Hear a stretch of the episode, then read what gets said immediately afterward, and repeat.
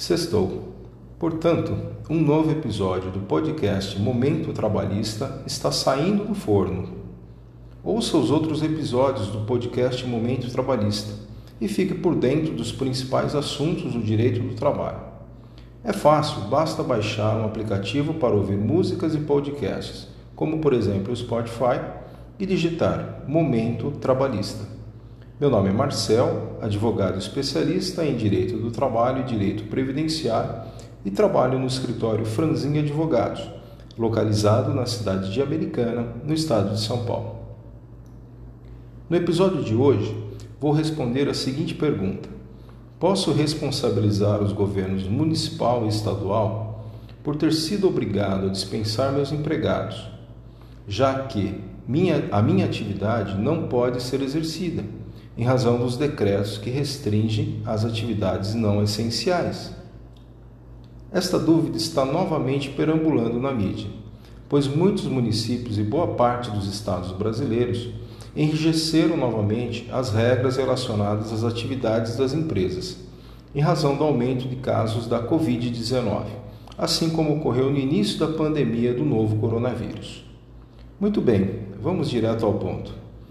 O artigo 486 da CLT dispõe que, no caso de paralisação temporária ou definitiva do trabalho, motivada por ato de autoridade municipal, estadual ou federal, ou pela promulgação de lei ou resolução que impossibilite a continuação da atividade, prevalecerá o pagamento da indenização, que ficará a cargo do governo responsável. Importante já no início explicar que esse artigo que acabei de citar encontra-se inserido no capítulo 5 da CLT, que trata da rescisão do contrato de trabalho, e vem logo após o artigo 485, mas não por acaso, pois nesse artigo 485 está previsto que, quando cessar a atividade da empresa por morte do empregador, os empregados terão direito, conforme o caso, à indenização a que se referem os artigos 477 e 497. Mas vejam só que interessante. O artigo 477 não menciona qual seria esta indenização, pois, diversamente do que muitos interpretam, esta indenização não é o mesmo que as verbas rescisórias devidas quando um contrato de trabalho é rompido.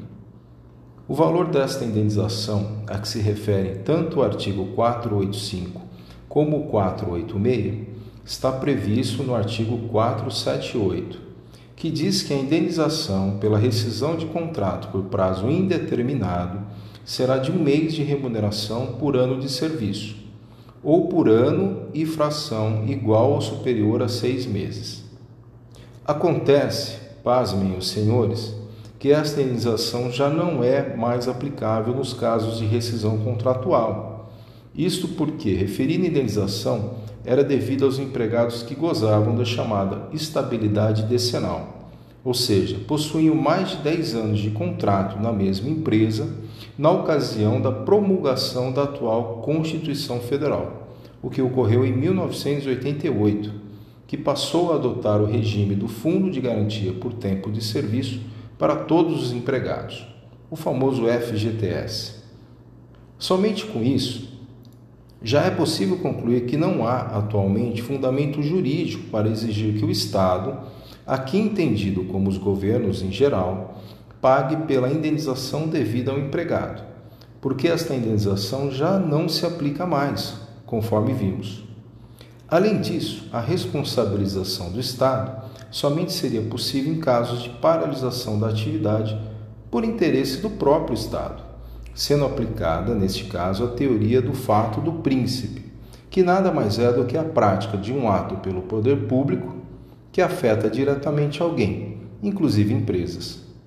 As medidas de restrição das atividades não essenciais superam o interesse único dos governos, pois visam combater o avanço da pandemia, que assola todo o mundo, sendo inclusive decretado estado de calamidade pública no país. Ainda que se discuta se as medidas são certas ou erradas, fato é que as empresas não conseguirão responsabilizar os governos pela dispensa de seus empregados. Por enquanto é isso. Até o próximo episódio.